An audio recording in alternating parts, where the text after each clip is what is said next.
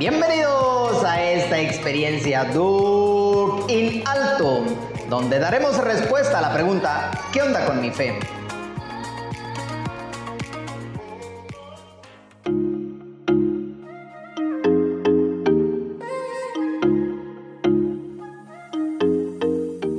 Él está en ti, Él está contigo y nunca se va. Bienvenidos a esta sección ¿Qué onda con mi fe? de tu programa favorito Duke in Altum. Hola a todos los que nos escuchan, con alegría los saludamos desde el Seminario San José y bueno, estamos con ustedes, ya saben quiénes estamos. ¿Qué tal? Bienvenidos. Eh, Miguel, está en mi voz, Miguel Ángel. Y un gusto estar nuevamente aquí con ustedes. ¿Qué tal a todos los jóvenes que nos escuchan? Yo soy Juan y estoy con René y con Miguel. Es un gusto estar con ustedes. Así es, ya después de una semana, qué bueno que estamos otra vez con ustedes. Gracias por escucharnos, gracias por compartir este audio. Bueno, estamos muy contentos de compartirles y bueno, hemos venido, si eres nuevo en esta sección, hemos venido hablando acerca de la exhortación apostólica Christus Vivi.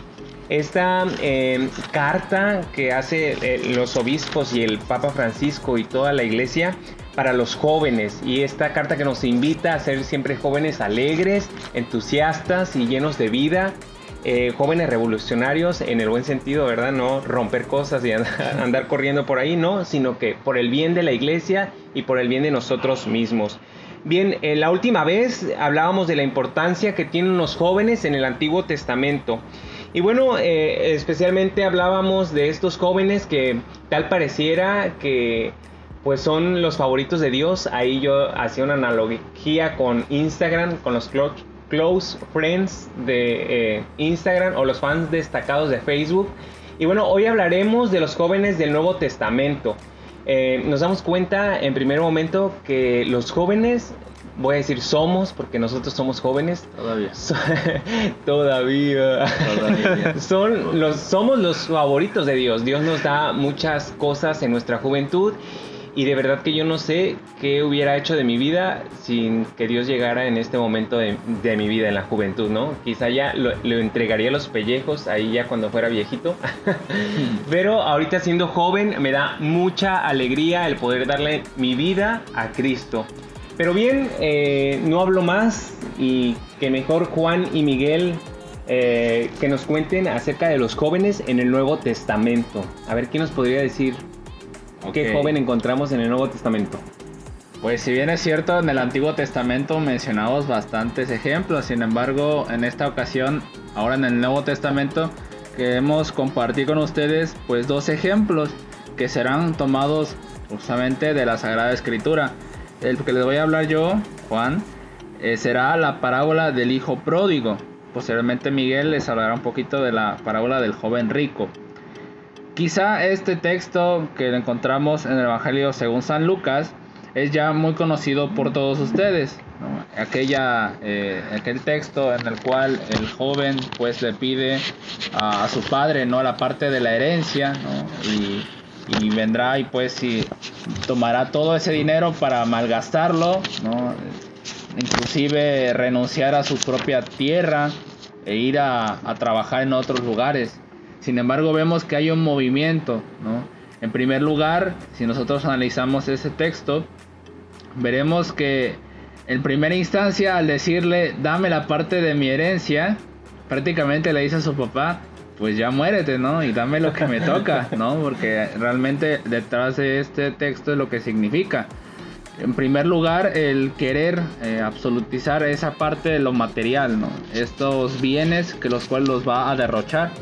En otro punto, escucharemos en ese texto que estará inclusive eh, trabajando en medio de los cerdos, esto para la mentalidad judía era algo imposible. Un judío no podía eh, tocar a los cerdos puesto que quedaba impuro. Entonces vemos que este joven ha renunciado inclusive a su propia religión. Vemos hasta qué grado está tratando de darle totalmente la espalda a Dios. detrás de esta parábola lo que está de fondo es eso, darle la espalda a Dios. Sin embargo, este joven no se queda simplemente allí, sino que, digamos, tiene un proceso o una conversión se da cuenta de que en la casa de su padre tenía todo lo necesario y se da cuenta de su miseria, de todo su pecado, de todo lo que había hecho y es así que decide volver a casa de su padre. Entonces a nosotros como jóvenes quizá eh, no le hemos dicho directamente a nuestros padres también la herencia, ¿no? Pero sí hemos tenido actitudes en las cuales eh, no hemos respetado a nuestros padres, en las que no hemos sido agradecidos con aquello que se nos ha dado. A veces como jóvenes somos muy ambiciosos en el sentido de que queremos esto y esto otro, ¿no? Queremos siempre tener muchas cosas, ¿no? Lo más reciente, lo más nuevo. Lo que mi amigo tiene, eso yo quiero, ¿no? Y así, y sin importar que la familia, eh, mi familia, no me lo pueda dar, pues yo a fuerzas lo, lo consigo, ¿no? Entonces creo que eh, este texto del Evangelio de Lucas nos ayuda a ti joven, a nosotros, a todos, a valorar que justamente que Dios, a pesar de nuestro pecado, a pesar de nuestra debilidad, de darle la espalda, de decirle a Dios no te quiero en mi vida, Él siempre está como un padre amoroso con los brazos abiertos, esperando a que tú y yo regresemos a sus brazos y a su encuentro. Este es solo un primer ejemplo y podríamos seguir hablando más cosas sobre esta, esta parábola que sin duda es de gran riqueza espiritual para todos nosotros. Y no sé, Miguel, algo que gustes agregar a esto o bien eh, continuar con la parábola del joven rico. La parábola del joven rico. Checando las Sagradas Escrituras, esta historia de este joven rico no solamente aparece en San Mateo, sino aparece también en, San Marcos y en San Lucas. Pero vemos que en el caso de San Marcos y San Mateo, específicamente, nos aparece el hecho de que este joven, este hombre, eh, ya se había pegado a sus bienes. A pesar de que se acerca con Jesús y le dice, Maestro bueno, y le dice, ¿qué tengo que hacer? Cumple los mandamientos. Y Jesús le dice, bueno, cúmplelos, cumple estos, los que ya, ya venía haciendo él mismo, porque después más adelante le dice, bueno, ya, ya los he cumplido, aquí voy a leerles como tal. No matarás, no cometerás adulterio, no robarás, no levantarás falsos testimonios, honra a tu padre y a tu madre y amarás a tu prójimo como a ti mismo, le dice el joven. Todo eso lo he guardado. ¿Qué más me falta? Jesús le dijo. Si quieres ser perfecto, anda y vende lo que tienes y dáselo a los pobres y tendrás un tesoro en los cielos. Luego sígueme. Al oír estas palabras el joven se marchó entristecido porque tenía muchos bienes. A pesar de que este joven había cumplido los mandamientos de Dios, en muy en el fondo su corazón, su mente, su juventud estaba pegada ciertamente y completamente a los bienes materiales, a su riqueza. Entonces estaba sirviendo a dos amos, en este caso al dinero, a sus bienes y a Dios. Pero Jesucristo les propone algo mejor. Jesucristo eh, le dice, apuesta por esto. Sin embargo, este hombre, este joven, no quiso hacerlo, se entristeció, nos dice las Sagradas Escrituras, y no siguió a Jesucristo. Ciertamente vale la pena cumplir los mandamientos de Dios, cumplir sus leyes, hacer su voluntad, pero a veces hay cosas materiales que en vez de acercarnos nos van alejando más y no, hay, no va habiendo una coherencia. ¿no? A veces puede ser que muchos jóvenes este, se preocupen por querer tener el último celular a la moda, por querer tener el qué? El iPhone más grande. El iPhone más grande, una tableta, una computadora, a lo mejor. Eh, no sé, ropa, estar a la moda, muchas cosas. Y a veces nos afanamos tanto en esto, claro, es bueno, pero a veces nos afanamos tanto que vamos desperdiciando nuestra juventud en eso, pudiendo quizás posarle algo más grande que es el mismo Señor, tratar de hacer su voluntad. Claro, este, no estamos diciendo que los bienes este, materiales sean, sean malos, ¿no? Claro que no. Pero a veces puede llegar un momento que nos obsesionamos demasiado que ya lo demás lo vamos ignorando, ¿no? Entonces, vemos aquí en el caso de este joven rico que cumplía la voluntad de Dios, pero su corazón estaba en esos bienes materiales. Y entonces esta es la invitación del día de hoy en el caso del joven rico también, ¿no? Algo parecido con lo del hijo pródigo, ¿no? Que este pide los bienes a sus a su padre, este lo derrocha todo en algo no correcto y termina mal, ¿no? Sí, así es. Dejaremos las, los textos bíblicos ahí en la descripción por si ustedes en algún momento quieren meditarlos y darse cuenta que son textos bíblicos muy fuertes que nos interpelan a, pues a la conversión, a vivir la juventud eh, de manera diferente, ¿no? ¿Tienen algo más que compartir? Sí, agregando o más bien en- complementando con lo que decía Miguel, estas dos parábolas, estos dos textos que hemos escuchado, que hemos eh, comentado, tienen de fondo la idea de un gran materialismo que vivimos nosotros los jóvenes y que es una gran tentación que está latente. Ya decía Miguel, no es que el ser rico, por ejemplo, el joven rico, no, Eh, no el hecho de tener bienes materiales quiere decir que no me voy a salvar o que soy malo, sino lo que aquí Jesús nos invita es a que esa riqueza, eso que tenemos, ese, esos bienes no nos aparten de Dios, sino que al contrario nos sirvan como un medio para eh, su servicio. Es decir, no tener en cuenta los bienes materiales como un fin, sino tenerlo como un medio. Entonces, cuando tenemos nuestros ojos, nuestro corazón en el dinero, obviamente, pues Dios no va a estar allí. Lo que la invitación sería a que pongamos nuestro corazón, todo nuestro nuestra juventud, desgastemos nuestra juventud en alcanzar obtenerlos la salvación que Dios ya nos la da gratuitamente. Sí, textos bíblicos muy juveniles que a pesar de que se escribieron hace mucho tiempo siguen resonando hoy en nuestra sociedad. Y bueno, a, esto que decías tú, Juan, de gastar nuestra juventud, nunca hay que arrepentirse de gastar la juventud siendo buenos. Eh, quítate de la mente el que ser bueno es malo, porque no, o sea, o que la sociedad de hoy nos exige unas cosas eh, y que no, pues para agradarle a la sociedad voy a hacer lo que la sociedad diga, no, el ser bueno pues no está pasado de moda, ¿no? Eh, seguir a Cristo no nos quita la juventud, al contrario, eh, nos, nos las fortalece, nos renueva, este, como lo escuchamos en el Salmo 103, eh, que dice algo así como tu juventud se renueva eh, como el águila. Entonces, no sé si a ustedes que bueno, nosotros que somos jóvenes, este, Uno más que otro, claro. uno más que otros, Bueno, claro, yo soy el más joven de este grupo. Sí, sí, claro. No entremos en detalle. no sé si quieren contar alguna experiencia de que ahora que siendo jóvenes ustedes han entregado su vida a Cristo, ¿qué les ha traído? ¿Les ha traído problemas? ¿O han dicho, no, pues es súper aburrido ir a la iglesia y todo esto? ¿Alguna experiencia que tengan que nos quieran compartir? Bueno, yo les voy a platicar más o menos cuando era adolescente, o sea, no tenía ni, ni 10 años, nada más adelante. Tenía creo 15 años. Este, yo prestaba servicio en la parroquia, sin embargo estaba en esa etapa entre adolescencia, eh, ajá, en la adolescencia, En el cambio de voz. en el cambio de voz, no, ya me había cambiado la voz, claro, ya, así como la tengo actualmente. Ah, Ok, ok. Pero yo pertenecía al grupo de catecismo. Sin embargo, en mi persona, en mi, en mi ser adolescente, había como que muchos desánimos.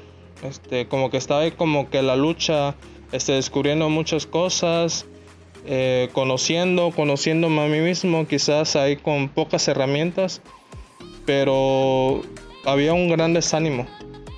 Sin embargo, eh, así veo también la mano de Dios. Sin embargo, este, la coordinadora de catecismo, mi coordinadora de grupos, me invitó a un grupo. Me invitó a pandillas de la amistad. Yo me resistía, la verdad me resistía, porque yo soy este, muy quieto, este, no, me, no me gusta mucho este, el relajo, el grito y todo eso. Pero ya, este, ya eso fue Cuando cuando, tenía duerme. 15 años, ¿no? Este, ya tengo 26 ya Ah, bueno. más grande. Ya pasó su tiempo. Pero este grupo se identifica, se llama Pandillas de la Amistad. Un saludo a todos los de la pandilla de la amistad. Si alguien está están escuchando y estuvo en Pandillas de la Amistad, pues un saludo. Entonces yo me resistía porque ya había visto al grupo y veía que los chavos este, gritando, bailando, con todas sus dinámicas. Y Qué entonces, oso, uno dice, y ¿no? entonces, ¿qué voy a hacer el oso? Qué pena, ¿no? Y uno decía, bueno, y en la iglesia se hace eso, no se hace. ¿Qué onda con eso, no? Entonces, eh, yo me resistí demasiado, me resistí. Sin embargo, me terminaron de animar, fui, entré al, al retiro y al menos pienso que hubo un cambio, este, hubo un cambio, porque sí se contagió la cierta alegría que se vivía ahí eh, sobre todo un primer anuncio, un querigma. Y yo pienso, siento que ahí fue mi primer encuentro con, con Jesucristo. Este, ahí fue como tal. Y entonces a partir de eso eh, fueron mejorando muchas cosas, ¿no? Quizás eh, como las reglas que nos presentaron ahí en el retiro, quizás ser más valiente, eh, quizás ser más alegre, tratar de, de, mantener la vista de que pues alguien dio la vida por ti, alguien te está sosteniendo, Jesucristo. Entonces ahí fue un, un cambio de mentalidad dentro de mi juventud que se estaba perdiendo por otras cosas, por la desesperanza quizás. Sin embargo, ahí como que el empujoncito y me levantó este, este primer encuentro con Jesucristo. Menos eso fue mi, mi experiencia de, de, adolescente joven, ¿no? Gracias. Muy bien. Pues gracias a Miguel que nos compartes. Eh, yo voy a contar una experiencia muy brevemente, más, eh, no ni tan reciente, es justo antes de entrar al seminario. Eh, yo en, las, en la universidad, porque antes de entrar acá ya estaba en el seminario, estaba en la universidad, entonces yo tenía como que mucho esa idea de, de emprendedor, emprendimiento, ¿no? Entonces la carrera en la que estaba se, pues se, prestaba, se prestaba, ¿no? Había los medios, me recuerdo que había clubes de así como de, pues de emprendimiento, de, de oratoria, así como que ser más acá de este estilo, ¿no? De ser un CEO, le llaman algunos, ¿no? Así tipo Elon Musk, así de esos grandes multimillonarios, ¿no? Y grandes líderes. Y entonces en la carrera. Vendías que entonces, estaba... ¿eh? Vendía dulce. Vendía no, dulce. No, no, no, era algo más o menos, era un negocio en el que estaba. Eh, no voy a decir no por marcas, pero era un negocio multinivel. Órale. No, digo, no, no Oh, vendía wow. bombas, pero, pero algo similar, era un negocio multinivel, dejémoslo así. Ajá. Vamos a dejarlo así Exacto, para que vamos a se dejarlo escuche así. más pro. Exacto. Entonces en ese negocio era como que, no, pues vas reclutando gente, le vas dando este, ciertas este, charlas, así de motivarlos a hacer el negocio y Claro, así. ¿no? Ahora es muy, muy común en las redes sociales, Sí. ¿no? Que este, te gustaría hacer un negocio esto, ¿no? Con dos Quizá- sencillas Con aplicaciones. dos sencillas, exacto. Bueno, acá era tanto con aplicaciones, sino con era otros, otras cuestiones. ¿no? Entonces, yo quería ser así un gran emprendedor, ¿no? Y afortunadamente tenía por las cualidades, había los medios, y pues yo me iba desarrollando. ¿no? Yo decía, pues voy a llegar muy lejos, ¿no? Inclusive yo aspiraba mucho a, tener una beca en el extranjero, ahí donde estaba estudiando, y, se pudo dar la oportunidad. Sin embargo, ahí es donde entra la mano de Dios, a pesar de que pues me iba bien, de que todo parecía aparentemente ir por buen camino, empecé a sentir una, una como un vacío. Yo antes de esa experiencia de, emprendimiento y eso, pues quería entrar al seminario, por otras razones decidí no entrar y fue así que me metí en la universidad. Sin embargo, esa semilla, digo yo, de la vocación que ya Dios había sembrado, como que estaba queriendo volver a salir. Y es así que experimentaba yo un vacío, yo eh, daba mis charlas y todo, y, y vamos a hacer el negocio, pero detrás de eso había un- como una tristeza o una añoranza del por qué no me aventé a, a a esto del seminario. ¿no? Entonces pasó así unos, unos meses, cierta confusión, un alejamiento de Dios y un vol- volverme a encontrar con Él. Y es así que recuerdo justamente fue un jueves santo, en una, justamente a la hora santa, jueves sacerdotal, que recordé ese momento en el que digo eh, la experiencia con Cristo, de sentirme llamado por Él. Y es así donde puedo decir que fue como que el momento clave o la, el momento que me motivó a, a dejar, a dejarlo todo. ¿no?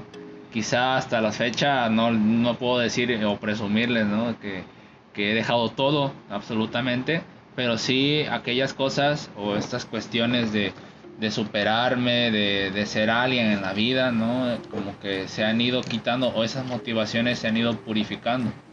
Y bueno, esa fue mi experiencia, ¿no? De cómo querer comerse el mundo, el querer eh, pues llegar a lo más alto, Claro. pero olvidando que hay algo, una perla preciosa, mucho más eh, valiosa que es Cristo, ¿no? Que es seguirlo a Él. Sí, y es que a veces nos apegamos tanto a los bienes materiales y hacemos de a un lado a Dios, o sea, nos olvidamos de Dios y, Sí. y decimos, no, pues es que el querer, el tener es lo de hoy, ¿no? Sí, y, claro. y dejamos a un lado a Dios. Y es lo mismo que este mismo joven del que hablamos se le acerca a Jesús para pedirle seguir con este espíritu abierto de jóvenes, ya saben cómo somos, de buscar nuevos horizontes y buscar así gente para hacer tu pirámide multinivel, Ah. como Juan, eh, de grandes desafíos, Ah, de sí. grandes retos y todo. Y él lo decía con la boca y muchas veces nosotros también así lo hacemos, ¿no? Decimos como de los dientes para afuera, como se dice, el que sí, seguimos a Cristo, pero cuando ya Cristo te pide algo más profundo, como aquí a Juan, que le pide seguirle ya dentro del seminario, ahí sí nosotros decimos, no, ¿sabes qué? No era tanto, o sea, sí te quiero, pero no te quiero tanto, ¿no? O casi, casi que es- eso le decimos. Entonces, eh, pues este joven, eh, el joven rico, hace lo mismo, ¿no? O sea, se va entr- entristecido y no es capaz de desprenderse de lo que tenía. eh, de repartir sus bienes y de ser generoso con su propia vida, ¿no? Yo creo que es bien difícil como hacer a un lado pues tus sueños, eh, tus metas, por hacer la voluntad de Dios. Eh, sin duda alguna que eh, pues es muy difícil, ¿no? Pero ¿cuántas veces nosotros hemos inclinado el corazón a cosas materiales, a la comodidad y hemos dejado pasar la invitación de Jesús? Entonces, joven, si tú que nos estás escuchando, si has perdido el vigor interior, los sueños, el entusiasmo, la esperanza, la generosidad, Jesús se presenta ante ti como se presentó con el hijo muerto de la viuda, eh, que también escuchamos en el, en el Evangelio, y con toda su potencia resucitado de Cristo, de Dios, el Señor te exhorta a ti, joven, a ti te digo, levántate. Si tú estás pasando por un momento difícil, sabemos que ahora el mundo pues está pasando por la pandemia un momento bastante complicado. Tenemos la esperanza de que Cristo está con nosotros. Pero ustedes en algún momento se han sentido desanimados, nada más cuéntenme sí o no, porque si no aquí Sí, vamos si a hacer la lloradera. otra novela, ¿no? Sí, no, la verdad sí. Sí. Sí, sí, demasiado, en varios momentos, la verdad. Sin duda, eh, uno vive eh, en el camino de Dios y no seguir a Cristo. Ah, bueno, ya es de alegría y Todo. y todo. Ándale, la- caminamos sobre nubes. Pues no es así, ¿no? Es bastante complicado, pero sin duda alguna nosotros sabemos que hay una esperanza que es Cristo, ¿no? Eh, y bien, eh, sin duda estas palabras que Jesús le dice, a ti te digo, joven, levántate, te las dice a ti, Juan, joven, Juan, levántate, joven Miguel, levántate, no se levanten. De la Sí. cama. Sí, de la cama cuando estés a las 11 de la Ah, mañana sí, dormido, a ti te digo levántate, dice Jesús. Ya es mediodía, ya. Ya, ya, ya es hora. No seas flojo. que resuenen en nuestro interior en los momentos difíciles, en los momentos, pues estos momentos que pensamos ya no levantarnos, porque sin duda alguna, pues también uno siente en, en momentos difíciles que ya no puede más y Jesús nos dice, joven, a ti te digo, levántate. Y bueno, eh, esto fue un poquito de los muchos textos en los cuales nosotros podemos encontrar en la Biblia cómo eh, eh, hablan acerca de jóvenes creyentes y que ser joven creyente en estos tiempos no es ser anticuado ni pasado de moda, ¿no? ¿Cuántas veces muchos amigos míos, ojalá no estén escuchando esto, ojalá sí lo estén Ojalá sí lo escuchando, ojalá sí lo estén escuchando sí. para que se den cuenta que los recuerdo mucho, que pues me decían así como de que, ay, es que ir a la iglesia, qué aburrido, ¿no? Se la pasan rezando y, y yo hace unos días que fui al deporte aquí en el seminario, digo, pues estar aquí en el seminario no nada más es estar rezando, ¿no? Se ponen muy buenas las retas de básquetbol. Sí, de que. Los partidos de fútbol también se ponen muy, muy De buenos. béisbol De también. béisbol. muy- Voleibol, ¿no? De todo. De todos los deportes. Eh, y, y bueno, eh, no nada más es estar en el camino de Dios, estar en la iglesia, que sí, obviamente es nuestro pan de cada día, pero también pues nosotros tenemos otras actividades como jóvenes cristianos, ¿no? Eh, y bueno, al contrario, Cristo nos invita a ser jóvenes eh, llenos de esperanza, como ya lo decía. Entonces, Juan, Miguel, hemos llegado al final de este, esta semana. No sé si tengan algún mensaje para todos los jóvenes que nos están escuchando. Primeramente, es que no pierdan sus sueños, eh, que los mantengan y que ciertamente Jesús nos, nos da un reto nuevo, nos invita a seguirle, seguirle día a día y no dejarnos vencer por, por la apatía, por la desesperanza sobre todo, que todo va a seguir, seguir igual, que todo va a estar mal siempre, claro que no. Este nos promete algo mejor, nos promete esa vida eterna y pues ciertamente a seguirlo. Juan. Yo le diría a los jóvenes que no tengamos miedo. Es unas palabras que repetía mucho el Papa Juan Pablo II. Joven, no tengas miedo de mirarlo a Él.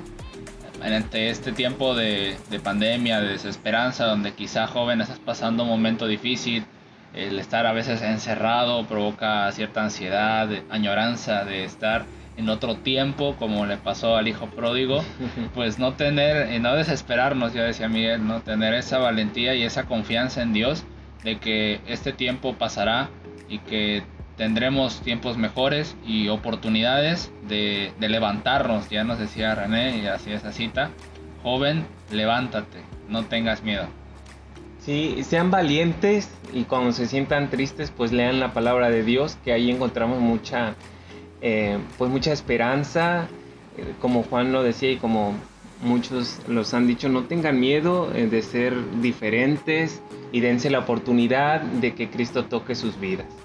Y recuerden que Cristo vive y, te los quiere, vivos. Vivo. Otra vez, Cristo vive y, te, quiere, vivo. vivo. Ahora sí salió. Dios hasta, les bendiga. Hasta la próxima. Adiós. Adiós.